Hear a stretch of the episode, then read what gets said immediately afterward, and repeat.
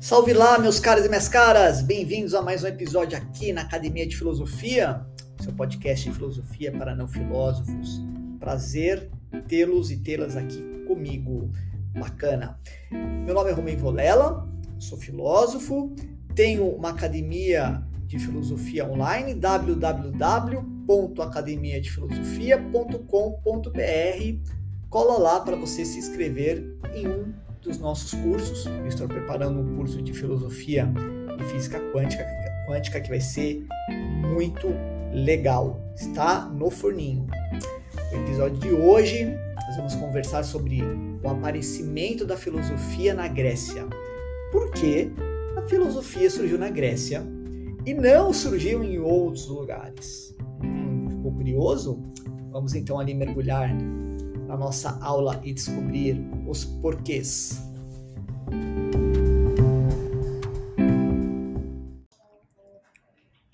Muito bem, o aparecimento da filosofia grega. Por que, que a filosofia surgiu na Grécia e ela não surgiu em outro lugar? Bom, eu acho que a melhor forma de nós investigarmos uh, sobre esta questão é nós pensarmos que a filosofia nasceu no século VI a.C. com Tales de Mileto. E eu não sei se você sabe, os gregos eles inventaram a matemática, a ciência e a filosofia. Não foi pouca coisa. É impressionante o número gigante de intelectuais, o vasto número de grandes mentes que surgiram na Grécia. Então, o que, que aconteceu lá? Né? Como é que nós podemos explicar este fenômeno que foi único na história da humanidade. A gente nunca teve uma civilização que produziu tantas mentes brilhantes e com ideias tão particulares. Bom, se a filosofia nasceu no século VI antes de Cristo com Tales de Mileto, nós precisamos entender o que aconteceu antes desse período. A civilização grega ela é formada por uma série de, de povos e outras civilizações. Então vamos conhecê-las um pouquinho, para ver se a gente consegue ali identificar algumas pistas. Uma dessas civilizações, a primeira que eu quero falar com vocês, é a civilização minoica. É uma civilização que surgiu ali na ilha de Creta, uh, e ela existiu entre 2.500 anos a 1.400 anos antes de Cristo. Ou seja, é muito tempo, né? Uma civilização ali uh, que tem é, tem mais idade do que o Brasil, né? E para você ver como é legal você conhecer história, né? E, e, e como a, os estados, os impérios, que muitas vezes nós julgamos que eles vão durar para sempre, eles acabam. Todos eles acabam, mais cedo ou mais tarde, se transformam. Essa cultura minoica, eles eram muito bons em comércio marítimo, né? eles tinham uma frota ali poderosa e eles acabaram desenvolvendo a civilização por causa dessa habilidade, o comércio, principalmente com o Egito. Eles tinham laços estreitos, muito estreitos com essa civilização e eles herdaram muitas das ideias do Egito, como por exemplo, é muito provável que muitas das ideias que chegaram na Grécia de matemática vieram, boa parte, vieram ali do Egito. E eu tive o prazer de conhecer o Palácio de Knossos, que fica ali na ilha de Creta, né, na, era, era capital política, ainda existem uh, as ruínas deste palácio. Se você um dia tiver a oportunidade de conhecer, eu super recomendo, é muito interessante. E a arte cretense lembra realmente um pouquinho a arte egípcia, o que já mostra ali o quanto esses povos se influenciaram né, uh, mutuamente. Muito bacana. É, bom, é, essa civilização, eles, por volta ali de 1600 anos antes de Cristo, ou seja, 200 anos ali depois da sua destruição, invadem tá, a ilha de Creta, destroem tudo, a civilização deixa de existir. Mas esses 200 anos antes, eles acabaram, acabaram formando uma série de colônias ali na Ásia Menor, que é a Ásia ali, aquela re, região ali do Mediterrâneo, que está mais próxima, é Ásia, mas está mais próxima ali da Europa. Formaram uma série de, de colônias, o que mais tarde vai se formar uma outra civilização, que é a civilização micênica, que eram povos que já existiam lá. Nós não sabemos se eles eram gregos ou não. O que se sabe é que eles herdaram e assimilaram muito das ideias que vieram da cultura minoica. essas ideias de matemática, uh, muito dessas ideias de vida pós-morte, né, religio religiosidade, isso que foi influência do Egito para a, civilização minoica e de minoica para a civilização micênica. Uh, essa civilização micênica, eles ali existiu até o ano de 900 a.C., e daí começaram uma série de invasões, que são três grandes povos, tá? Primeiro foram os jônicos, depois os aqueus e os dóricos. Os jônicos e os aqueus, eles herdaram a civilização, a, a cultura, as ideias da civilização micênica, e os dóricos não. Era um povo ali que continuou, por exemplo, com a religião indo-europeia, e este fato é interessante porque ele acaba explicando muito da religio religiosidade que vai surgir ali na Grécia, tá? Uma marcada pela essa herança da civilização micênica e a outra que é uma coisa um pouco diferente, eu vou te falar sobre isso nos próximos podcasts. Aqui eu não quero confundir você, eu só quero que você guarde aí na sua mente que na Grécia antiga existiram também religiões e algumas delas bem macabras, diga-se de passagem. Pois bem. Bom, os dóricos, ah, para você que gosta de Esparta, é o povo que vai dar origem depois à cidade de Esparta. Eles eram muito belicosos. E, e é bacana, porque os dóricos, eles não herdaram essas ideias da cultura minoica micênica, e, o, e, os espartanos, que são os herdeiros do dóricos, eles não, não, não nos deixaram nada. Eu sei que você gosta muito da Esparta por causa da história da, do, do Leônidas, do filme 300, e não é que acabou popularizando essa, essa, essa parte né, que, que interessa a muita gente, que é a história militar. Mas tirando a história militar de Esparta, culturalmente, filosoficamente, eles não, não deixaram nada. Né? Era um povo muito bom militarmente, mas o resto era muito pobre. Isso já mostra que a civilização grega não era todas, as, não foram todas as cidades que produziram filosofia, ciência e matemática, tá bom? Foram algumas delas apenas. Esparta definitivamente não foi uma delas.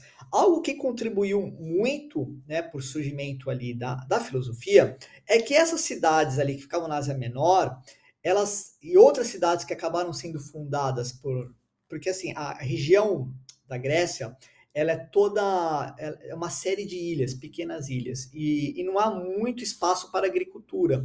Então era muito comum uh, os gregos fundarem colônias no sul da Itália, né, Sicília, uh, ali outras cidades ali já na península mesmo da, da Itália, na Ásia Menor, porque eram regiões que tinham vastas áreas para agricultura, o que essas cidades que ficavam ali uh, em, em regiões menos prósperas, nas ilhas, não permitiam. E essas cidades, elas acabaram enriquecendo, enriquecendo por causa da agricultura, você tinha mais área para plantar, você tinha mais comida, elas estavam num, numa rota ali com o reino da Lídia, com, com a civilização da Babilônia, com o Egito, existia um intercâmbio cultural muito rico. E esses gregos, eh, além deles prosperarem, eles acabaram convivendo num ambiente é, cultural muito, uh, muito rico, que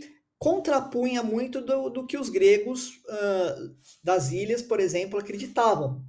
Exemplo, mitologia. Né? Você tinha uma explicação mitológica para o surgimento do homem lá na, na que você vai encontrar em Exildo, né, que é um dos livros ali clássicos da civilização grega, né? Um livro que chama Teogonia, que explica ali o surgimento dos deuses e tudo mais. Uh, a Babilônia, eles vão ter outras explicações, o povo egípcio tem outra. Então, eles estavam acostumados a viver com ideias diferentes. Esta é uma das causas, é uma das explicações que vai depois permitir que a filosofia surja. E não é por acaso que a filosofia vai surgir numa cidade chamada Mileto, ali na Ásia Menor. É, um outro fator importante que a gente consegue também ali identificar na civilização grega é que eles não tinham uma religião em comum. Diferente da Babilônia, do Egito, que tinham eram estados teocráticos, né? a religião e a política eram uma coisa só, na Grécia não era. Eles não tinham essa religião em comum eles tinham assim algum, eles, eles acreditavam nos mesmos mitos, mas não era uma unidade propriamente dita. E eles não tinham um livro sagrado. Né? Os gregos não tinham um livro sagrado como a Bíblia, como o Alcorão, uh, sei lá, o livro dos Espíritos do Allan Kardec. E quando você não tem um livro que unifica, você não tem um livro que dá as, dire... dá as diretrizes espirituais do que pode e do que não pode fazer. Isso também permitiu o quê? Uma certa liberdade, uma oxigenação na hora de você pensar sobre tudo. Porque é o que os gregos vão acabar fazendo nesse período. Nesse período eles rompem não é? Com a, com a mitologia, e aqui eles rompem principalmente com Homero. As obras do Homero, e só uma nota de rodapé, Homero não foi uma pessoa, tá? É, é quase certo já que Homero foi uma série de poetas que escreveram duas obras que são conhecidas como a Ilíada, que é a Guerra de Troia, né? Ilíada, porque a cidade de Troia chamava Ilion, e a Odisseia, por causa de Odisseu, que é Odisseu voltando da Guerra de Troia, e daí ele fica lá um tempão perambulando pelo mar. Leia o livro, é super bacana, é um dos clássicos da civilização ocidental, né? A Ilíada e a Odisseia. Mas esses dois livros, eles tinham muitas informações sobre valores morais, é, tinham valores, é, informações sobre geografia, sobre teologia, falava, falava-se muito sobre os deuses. Então, a aristocracia grega, a galera que era bem ali nascida, né? As pessoas que tinham posses, né, que não estava ali no meio do povão, o Homero, ele era o grande educador dessa galera. Então essas obras eram os gregos, né, aristocratas, os jovens sabiam Homero de cor. Então, é, o Homero, depois de um tempo, nessas cidades da Ásia Menor, que essa galera convivia com muita gente diferente, eles começam a contestar as explicações que estão no Homero os valores que estão ali. E daí eles falam assim: não, a gente precisa explicar o surgimento, por exemplo, do, da natureza, uh, a gente precisa pensar sobre o homem, as grandes dúvidas, né?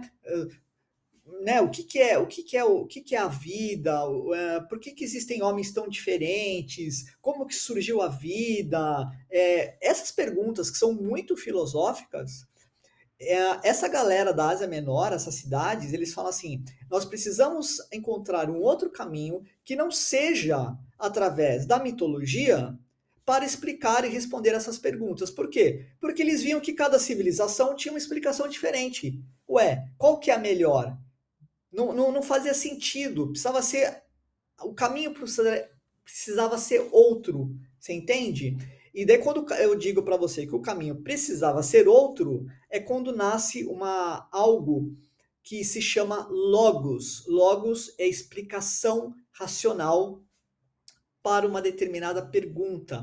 É isso que marca o, o aparecimento da filosofia na Grécia. Então, deixa eu recapitular com você, né? Quais fatores que levaram ali a, a, a, ao surgimento da filosofia nessa região? A ausência de um livro sagrado, então, isso aqui é a primeira lição que a gente pode extrair deste episódio. Né? Livros sagrados, uh, teorias, né? Uh, ideologias, elas tendem a ser castradoras. Elas inibem você de ter pensamentos diferentes. Comércio, um comércio, né? Muita a galera de esquerda critica muito o capitalismo, mas entenda o seguinte: quando há um comércio, há todo um intercâmbio cultural, não é só monetário, cultural, financeiro, uh, é, linguístico, antropológico na troca comercial. É justamente o comércio que permitiu que os gregos tivessem um intercâmbio muito rico com outras ideias. Esse foi outro fator que ajudou a explicar o aparecimento da filosofia nessa região. Um ambiente multicultural, né? a crítica, o rompimento ao mito, a liberdade de você poder criticar o mito. Porque o que é o mito? O mito é uma explicação fantasiosa que uh, tem como objetivo a educar as pessoas e também explicar como a natureza funciona, mas através de uma explicação ali fantasiosa, né? O, o que a filosofia faz, ela rompe com o mito. Ela fala assim, a mitologia não é algo maduro, é coisas para mentes uh, não despertas, né? Para, isso é coisa para criança. Quando a gente tiver que explicar como funciona a natureza, como que funciona o homem, por que, que a Terra gira, por que, que a noite é o dia, nós vamos ter que procurar explicações através da nossa razão para entender por que, que as coisas funcionam do jeito que funcionam. Então, aqui eis as condições é, que explicam o aparecimento da filosofia e a primazia da razão frente à explicação mitológica e fantasiosa.